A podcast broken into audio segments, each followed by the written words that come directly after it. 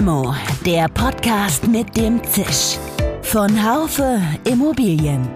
Mal süß, mal bitter. Immer prickelnd.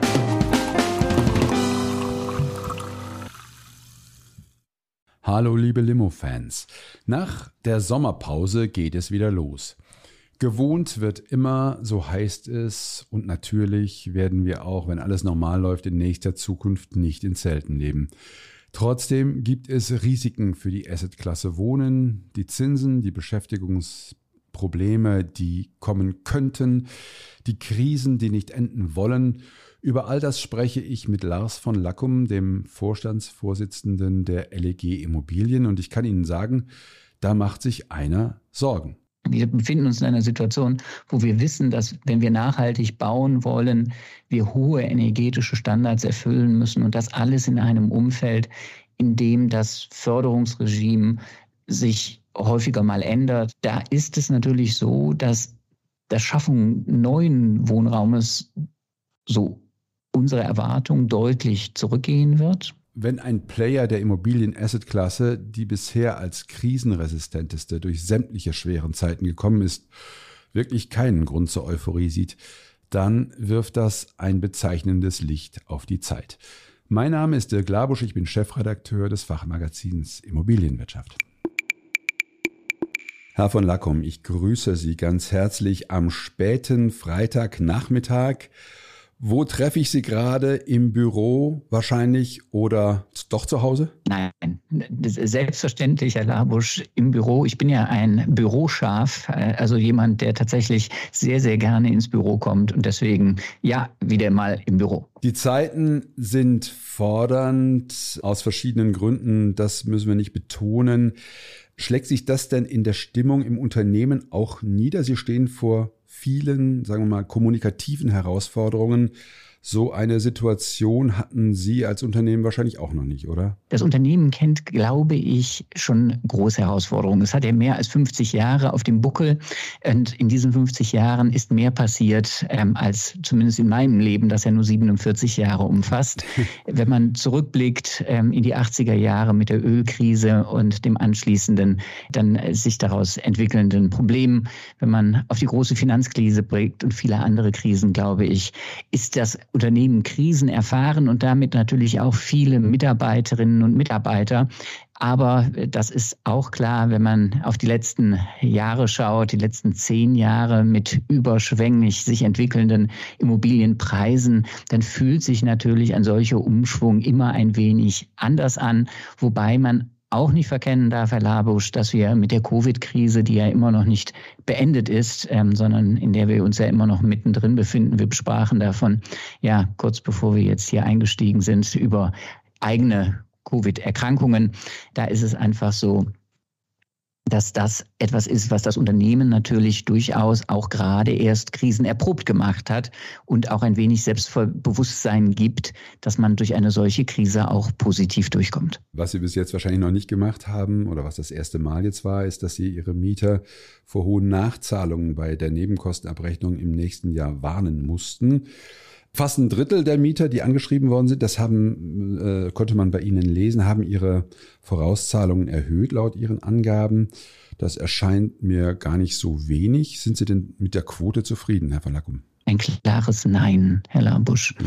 Denn die Herausforderung, die sich für unsere Mieterinnen und Mieterinnen stellt, ist einfach so groß, dass es nicht ausreichen wird, wenn sich nur ein Drittel für die Sparvariante über die LEG entscheidet.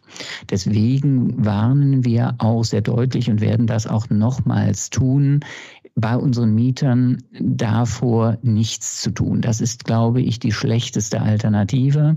Selbst wenn die, das Sparschwein dann nicht LEG heißt, sondern einen anderen Namen trägt, nämlich vielleicht die hauseigene Sparkasse oder Volksbank oder auch eine andere Bank, äh, wo man dann das Sparkonto füllt, es muss gefüllt werden, egal wie groß die persönliche Sparanstrengung wird. Ähm, und auch zu dieser rufen wir natürlich in diesem Schreiben auf. Ähm, gleichzeitig wird es eine eigene Landingpage geben, wo man auch entsprechende Energiespartipps nochmal nachlesen kann. Es wird einen Film geben, wo man sich informieren kann und vieles weitere.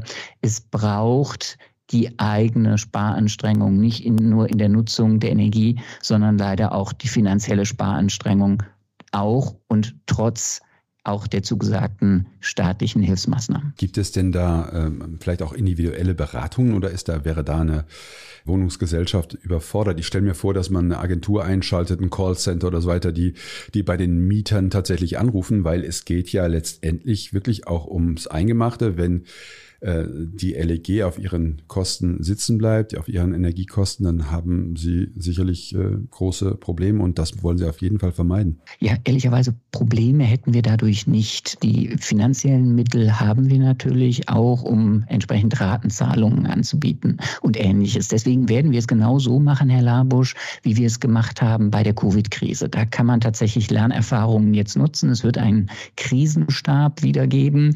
Also ähm, Kolleginnen Kolleginnen und Kollegen, die sich darüber Gedanken machen, wie können wir die Mieter informieren.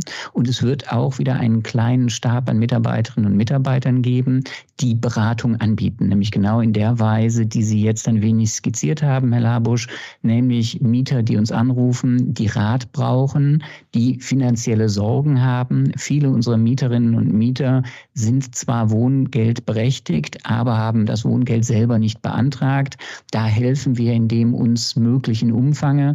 Mit dem Wohngeld geht natürlich dann das Energiegeld einher und das wird natürlich eine deutliche finanzielle Entlastung für viele Mieterinnen und Mieter bedeuten. Das ist etwas, was wir anbieten werden. Gleichzeitig diejenigen, die auch danach immer noch finanzielle Probleme haben werden, den werden wir genauso wie bei Covid auch Ratenzahlungen anbieten. Auch das versuchen wir in diesem Schreiben und natürlich auch durch andere Kommunikationsmittel zum Ausdruck zu bringen. Es muss kein Mieter, keine Mieterin der LEG Sorge haben, dass sie bei Zahlungsschwierigkeiten ob der gestiegenen Energiekosten in äh, Zahlungsverzug gerät, dann ihre Wohnung zu verlieren. Gleichzeitig müssen wir darauf setzen, dass sich alle Mieterinnen, alle Mieter nach Kräften darum bemühen, zunächst einmal die Energieverbrauch zu reduzieren und natürlich auch entsprechend Vorsorge zu, jetzt zu legen für die erhöhten Energiekosten. Sie haben es eben dargestellt, also für die LEG äh, wäre es äh, nicht so ein großes Problem. Sie könnten äh, auch hier bestimmte Finanzierungslücken vorübergehend schließen, die dann kommen würden, wenn Mieter bestimmte, eine größere Anzahl von Mietern hier ihre Kosten nicht zahlen könnten. Aber für viele andere Wohnungsunternehmen, das bekommt man so mit, bedeutet das schon sehr große finanzielle Belastungen und Befürchtungen. Da drohen sogar vereinzelt Insolvenzen. Und vor diesem Hintergrund fordert die Wohnungswirtschaft jetzt eine gezielte Unterstützung finanziell stark belasteter Wohnungsunternehmen. Würden Sie sich solchen Forderungen anschließen oder ist das für Sie eher ein marktwirtschaftliches Problem, das jedes Unternehmen irgendwie lösen sollte? Nein, ich glaube, in diesem Falle schließen wir uns dem voll und ganz an, Herr Labusch. Ich habe das auch persönlich schon getan. Es handelt sich ja hier wirklich nur darum, dass wir als Wohnungswirtschaft die Vorfinanzierung vornehmen für unsere Mieterinnen und Mieter. Es ist ja nicht so, dass das einzelne Wohnungsunternehmen profitiert daraus, sondern wir sind die Vorfinanzierer unserer Mieter. Die Abrechnung erfolgt dann auf Basis des Istverbrauchs im Folgejahr. Und solche Liquiditätsherausforderungen, die dann für das einzelne Wohnimmobilienunternehmen nicht stemmbar sind, müssen ausgeglichen werden. Man darf nicht vergessen, Herr Labusch, noch schneller als Wohnimmobilienunternehmen wird es den privaten Vermieter treffen. Denn stellen wir uns denjenigen vor, der daraus sein tatsächlich Alterseinkommen bezieht, der wird nicht in der Lage sein, zu seinen Mieterinnen und Mietern zu gehen und zu sagen, nein, das ist kein Problem, ähm, wenn das ein, zwei oder drei Monatsmieten netto kalt als Nachzahlung sind, darauf kann ich dann kurzfristig verzichten, denn er braucht es für sein Alterseinkommen. Also da glaube ich, gibt es tatsächlich sehr deutliche Hilfsbedarf und den muss es dann nicht nur für Wohnungsimmobilienunternehmen geben, sondern auch für private Vermieter. Müssen Sie sich Szenarien erarbeiten? Was ist, wenn eine bestimmte Anzahl der, der Mieter nicht zahlt? Oder vertrauen Sie jetzt erstmal drauf, dass, dass die alle zahlen? Was bedeutet sowas für Aktionäre? Wie, wie kann man sich darauf vorbereiten? Die, die Vorbereitung ist so, wie wir eben schon miteinander besprochen haben, Herr Labusch. Wir können im Augenblick, glaube ich, informieren, wir können aufklären, Wir können zu weniger Energieverbrauch animieren. Wir können dazu animieren, tatsächlich Vorsorge zu treffen durch die Anpassung der Vorauszahlungen, durch Sparen. Und wir können natürlich zusagen, dass im Falle einer Notsituation wir auch bereit sind, Ratenzahlungen anzubieten. Das ist, glaube ich, alles, was im Augenblick in unserer Macht steht. Gleichzeitig habe ich nicht den Eindruck, dass Politik und nochmal die Bundesregierung insbesondere die Herausforderungen aus dieser schwerwiegenden Krise nicht vollumfänglich verstanden hat und nicht nur verstanden, sondern ja auch deutlich adressiert hat. Es gibt bereits zwei beschlossene Entlastungspakete. Es gibt nach der Diskussion um die Höhe der Energieumlage die diesbezügliche Mehrwertsteuer, die Möglichkeiten, dann wieder zu einer Entlastung zu kommen. Ja, sehr intensive Überlegungen auch jetzt über ein drittes Entlastungspaket. Mhm. Damit, glaube ich, scheint ähm, auf politischer Ebene so viel Bewusstsein da zu sein, dass es Entlastung braucht, dass auch wir, glaube ich, als Wohnimmobilienunternehmen das gute Gefühl mitnehmen dürfen, dass unsere Mieterinnen und Mieter im nächsten Jahr dann auch in die Lage versetzt werden, diese Nachzahlungen auch zu leisten. Deswegen unsere Hoffnung, Herr Labusch, dass wir eine ähnliche Situation sehen wie bei Covid. Es braucht die Anstrengung aller, um eine solche gesamtgesellschaftliche Herausforderung zu bewältigen. Aber es ist möglich und darauf setzen wir im Augenblick. Aber die Politik erlaubt Ihnen nicht, die Temperatur nachts so abzusenken, wie Sie das gerne hätten. Deswegen auch in diesem Zusammenhang mal die Frage, ob Sie da genügend Hilfe von der Politik bekommen oder ob Sie sich in, auf der operativen, technischen Ebene vielleicht hier noch mehr wünschen würden? Ich glaube, dass diese Diskussion à fond perdu ist. Und zwar deswegen, weil wir jetzt zu spät zunehmend im Jahr sein werden. Selbst wenn die Entscheidungen jetzt im September getroffen werden sollten zu einer möglichen Absenkung der Temperaturen, dann würde die Umsetzung bei 20.000 Einheiten und einer natürlich nur beschränkt verfügbaren ähm, Handwerkertruppe, die tatsächlich in der Lage ist, dann Heizungen voreinzustellen, nicht mehr ausreichen, um Spareffekte für den gesamten Winter zu erzielen. Viel wichtiger ist, glaube ich, dass jetzt die vorgesehenen Maßnahmen der Bundesregierung schnell in die Umsetzung kommen.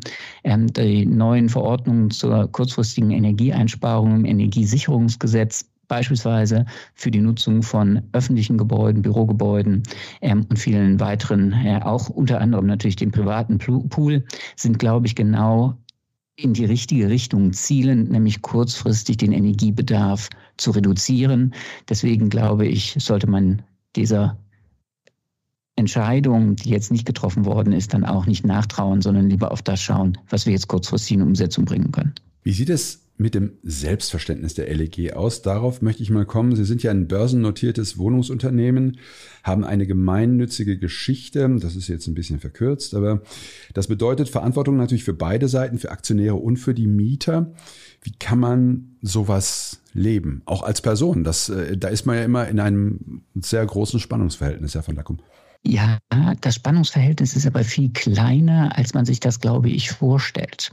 Denn diejenigen, die bei uns investiert sind, also große Pensionsfonds wie beispielsweise MFS oder eben große Kapitalanleger wie BlackRock, die haben eine klare Fokussierung nicht nur auf den finanziellen Erfolg des Unternehmens.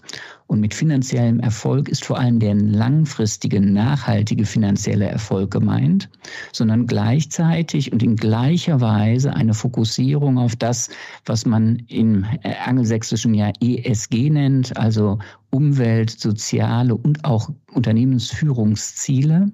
Und die umfassen natürlich nicht nur finanzielle, sondern gerade diese nicht finanziellen Kriterien. Und dadurch haben wir Deckungsgleichheit zwischen unserem Ziel als einem großen Vermieter in der Bundesrepublik, nämlich einerseits gewinnorientiert zu handeln, aber andererseits auch und immer in Betracht zu ziehen, welche soziale, welche ökologische Auswirkung ist damit verbunden, weil das auch im besten Interesse der großen Kapitalanleger steht, die bei uns investiert sind. Ich sag mal jetzt ganz böse, da sind große Kapitalanleger, die sind bei Ihnen investiert. Die sind wahrscheinlich auch deshalb investiert, weil das weil die Anlage in Wohnimmobilien eine lange Zeit eine sehr, sehr äh, lukrative Form auch der Risikominimierung war. Die ESG-Ziele, die schreibt sich jetzt so manch einer sehr stark auf seine Fahnen, aber ich glaube, die Rendite ist unterm Strich für diese Investoren bei Ihnen doch auch nicht wirklich unwichtig. Das wollte ich nicht zum Ausdruck bringen, Herr Labusch. Zum Ausdruck wollte ich bringen, dass wenn wir Gespräche mit unseren Investoren haben, dass die gleiche Zeitbudget, das wir miteinander verbringen, auf die Diskussion der Erreichung der finanziellen Kennzahlen gerichtet ist, wie auf das Erreichen der nicht finanziellen Kennzahlen. Da gibt es keinen Unterschied mehr. Das ist eine große Veränderung über die letzten Jahre, die man auch spüren konnte in der Diskussion mit Investoren. Die drängende Menschheitsfrage, wie schaffen wir Klimaneutralität innerhalb kurzer Zeit für Deutschland bis 2045 ist etwas, was wir tatsächlich sehr dezidiert auf Basis des von uns vorgelegten CO2-Reduktionspfades mit unseren Investoren besprechen. Die Investoren wollen genau wissen, wie weit sind wir damit gekommen, wie viel CO2-Tonnenreduzierung stellen wir uns vor, woraus sollen die kommen, welche Einflussfaktor hat jetzt derzeit das Ersetzen in der Stromproduktion in Deutschland durch Braunkohle, Schwarzkohle im Vergleich zu der bisherigen Produktion über Gas. Mhm. Das sind alles Themen, die wir sehr intensiv miteinander besprechen. Auch Themen rund um Mitarbeiterzufriedenheit. Wie messen wir die? Mieterzufriedenheit, wie messen wir die? Wie stellen wir sicher, dass wir die Services verbessern? Wie stellen wir sicher, dass das Produkt sich weiterentwickelt? All das sind Themen, die in gleicher Weise Raum einnehmen in der Diskussion, wie letztlich natürlich die Frage danach, wie viel wird ausgeschüttet. Ist klar, also, aber sehr interessant, dass Sie das nochmal so, äh, so betonen, Herr von Lackum. Wenn Sie das so sagen, dass die Nachhaltigkeit auch der, der, der Wohnungen sehr wichtig ist, dann, wie passt es dann damit zusammen, dass Sie jetzt gesagt haben oder das zu lesen war, dass Sie bei Investitionen äh, sehr zurückhaltend sind im Moment? Das wird doch wahrscheinlich auch für Investitionen in den Bestand gelten und auch für modernisierende Instandhaltung oder für energetische Sanierung oder äh, täusche ich mich da? Herr Labusch, wir haben gesagt, dass wir 46 Euro auf den Quadratmeter ausgeben, wahrscheinlich ein bisschen weniger als das. Das übersetzt sich immer noch in einen Investitionsbetrag von 500 Millionen Euro in diesem Jahr. Ich glaube, dass wir für die LEG in Anspruch nehmen können, dass wir da sehr intensiv in die Fortentwicklung unserer Bestände investieren. Wir investieren von diesen 500 Millionen circa 110 Millionen Euro alleine in energieeffiziente Maßnahmen, das heißt zur energetischen Verbesserung der Bestände. Das wird dann letztlich übersetzen für dieses Jahr in eine Reduktion unseres CO2-Fußabdruckes von 4000 Tonnen CO2 per annum. Mhm. Sie konnten das auch sehen, wie intensiv wir an dieser Zielerreichung arbeiten. Wir haben von 2020 auf das Jahr 2021 unseren CO2-Fußabdruck, auch wetterbereinigt übrigens, um mehr als fünf Prozent reduzieren können. Das alles, glaube ich, unterstreicht, wie sehr wir an diesen Klimazielen arbeiten. Natürlich muss man in einer Situation veränderter Zinsen, und das ist, glaube ich, die Referenz, die Sie machen in, in Ihrer Frage, Herr Labusch, berücksichtigen, wie man mit knappen liquiden Mitteln umgeht. Und das werden wir auch tun. Und wir werden uns natürlich nach vorne heraus genau überlegen, in welche Projekte wir investieren. Aber nochmal, ähm, als Vater von zwei Kindern ist mir sehr, sehr wichtig, dass die auch in 2045 noch gut durchatmen können und angesichts der Hitzewelle, die wir hier gerade erleben, mit Reinpegeln von null Zentimetern wird, glaube ich, die Notwendigkeit, an diesen Zielen wirklich ernsthaft zu arbeiten, nochmal sehr deutlich. Ja, das ist äh, hochspannend. Ich habe jetzt gerade auch eine Diskussion am Laufen in unserem Heft, äh, weil wir jetzt 25-jähriges Jubiläum haben, da auch mit Studierenden gesprochen, wie wichtig solche äh, energetischen Gesichtspunkte für ihren, für ihre Arbeit sind, für ihr, für, für, für das Unternehmen, wo sie, wo sie mal arbeiten wollen. Und ich glaube, auch da hat sich ein sehr großes Umdenken äh, gezeigt ähm, und äh, sie scheinen das ja auch zu leben. Ich möchte nochmal auf das, auf, auf das Thema ähm, Assetklasse Wohnen zu sprechen kommen, weil das ist ja ist für mich irgendwie auch nochmal interessant. Es ist ja immer gewohnt, wird immer, das äh, sagen Sie schon, oder Sie kleingeschrieben, seit ich lebe. Und das ist ja, da ist ja nun auch was dran. Und äh, bis jetzt sprudeln ja auch die Gewinne bei der LEG jetzt gerade mal auch äh, kräftig. Zuletzt sind sie vor allen Dingen durch äh, Verkäufe entstanden. Trotzdem frage ich mich immer wieder, ob es doch auch Risiken für die Assetklasse Wohnen gibt. Also die langfristigen Zinsen tendieren ja im Moment nach oben. Die Beschäftigungsrisiken nehmen auch wieder zu. Ich glaube, es wäre fatal zu sagen, in dieser äh, uns derzeit so intensiv beschäftigten Energiekrise zu sagen, dass wir keine Risiken sehen. Natürlich ist das ein Thema, das uns beschäftigt. Gleichzeitig gewohnt wird immer. Das ist absolut der Fall. Und ich gehe fest davon aus, dass Sie in Ihrem Leben und auch ich in meinem Leben weiterhin wohnen werden wollen. In der Tat. genau so ist es ja auch für unsere Mieterinnen und Mieter. Ich glaube, davon ausgehen zu dürfen, dass auch die weiterhin in Gebäuden leben wollen, nicht in Zelten. Deswegen gehe ich davon aus, dass das Produkt, das wir derzeit anbieten, nämlich bezahlbares Wohnen, eines ist, das auch nachhaltig nachgefragt wird. Wenn wir auf die Herausforderungen schauen, dann muss man, glaube ich, konstatieren, dass die in ganz besonderer Weise und das zu unserem großen Bedauern negativ auf die Schaffung neuen Wohnraumes wirken werden. Wir haben große Herausforderungen, wenn man schaut auf die Material- und Personalseite. Es fehlt an Material an allen Ecken und Enden, egal ob wir über Holz, über ähm, Metall, über Fenster oder viele andere Themen sprechen. Wir haben große Herausforderungen bei der Arbeitskräftegewinnung. Wir haben ein hochinflatorisches Umfeld in dessen Folge natürlich sowohl die Material- als auch die Personalkosten stark gestiegen sind. Die Zinsen, Sie haben es eben angesprochen, Herr Labusch, ebenfalls gestiegen. Wir befinden uns in einer Situation, wo wir wissen, dass wenn wir nachhaltig bauen wollen, wir hohe energetische Standards erfüllen müssen und das alles in einem Umfeld, in dem das Förderungsregime sich häufiger mal ändert, respektive auch gerne mal angepasst wird. Ja, ja. Da ist es natürlich so, dass der Schaffung neuen Wohnraumes so unsere Erwartung deutlich zurückgehen wird. Gleichzeitig braucht Deutschland zumindest her nach der Auffassung des Statistischen Bundesamtes, circa 400.000 Einwanderer pro Jahr, nämlich die tatsächlich hier nur mit anpacken, hm. also tatsächlich ausgebildete Facharbeiter, hm. ähm, ohne noch deren Familien zu berücksichtigen. Auch das wird dazu führen, dass wir natürlich durchaus steigende Nachfrage nach Wohnraum sehen werden, so dass wenn Sie mich fragen, wir wahrscheinlich uns so in zwei Jahren wieder treffen, die Augen reiben und sagen, ja, wir haben uns zwar Sorgen gemacht, so wie man sich äh, als Wohnmann, äh, der man sowieso sehr konservativ ist, immer ein bisschen Sorgen macht. Ähm, aber es wird wahrscheinlich so sein, wie auch in den vergangenen Krisen, dass das äh, Wohnen als solche sehr stabil durch diese Krise gegangen ist, ähnlich wie zu Zeiten von Covid, ähnlich wie zur großen Finanzkrise.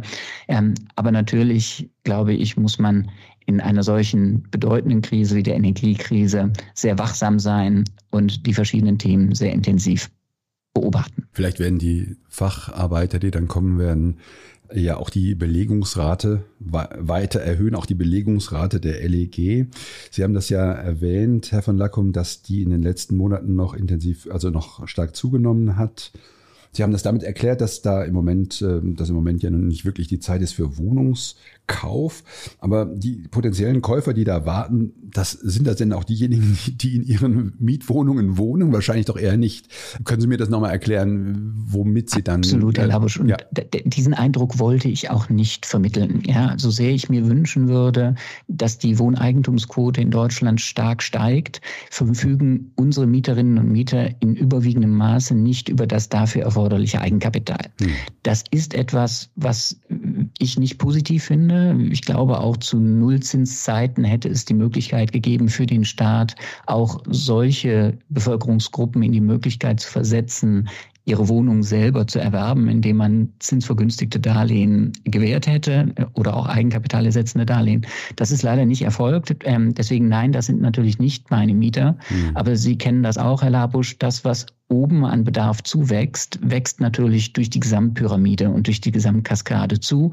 Und das ist genau der Verdrängungseffekt, auf den wir hinweisen wollten, ähm, der natürlich dann dazu führt, dass auch nochmal die Nachfrage nach bezahlbarem Wohnen, Wohnen dann auch entsprechend zugenommen hat, weil diejenigen, die dann vorher auf dem Kaufmarkt unterwegs waren, jetzt in den Mietmarkt zurückkehren und dann ist natürlich auf den verschiedenen Ebenen dann entsprechend so zusätzliche Nachfrage dann entsprechend wiederkommt. Ich war auf der MIPIM, Sie waren auch auf der MIPIM, Herr von Lackum, da merkte man ganz deutlich und jetzt nach einigen Monaten dann auch noch, äh, dass man abwartet. Der Markt wartet ab in allen Bereichen.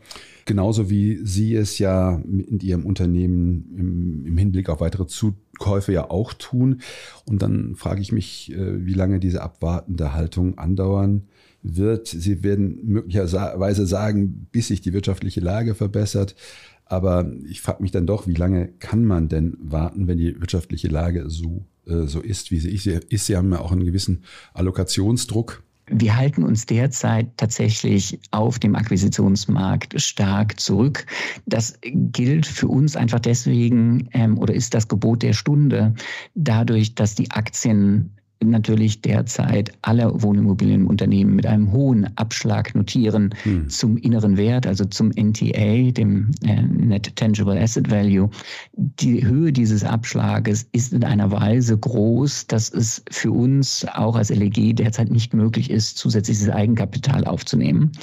Deswegen sind wir da sehr, sehr zurückhaltend auf der Ankaufsseite. Das gilt aber natürlich nicht für andere Käufer, die ihr Kapital aus anderen Quellen bekommen, mhm. insbesondere Versicherer, Pensionsfonds, große Staatsfonds.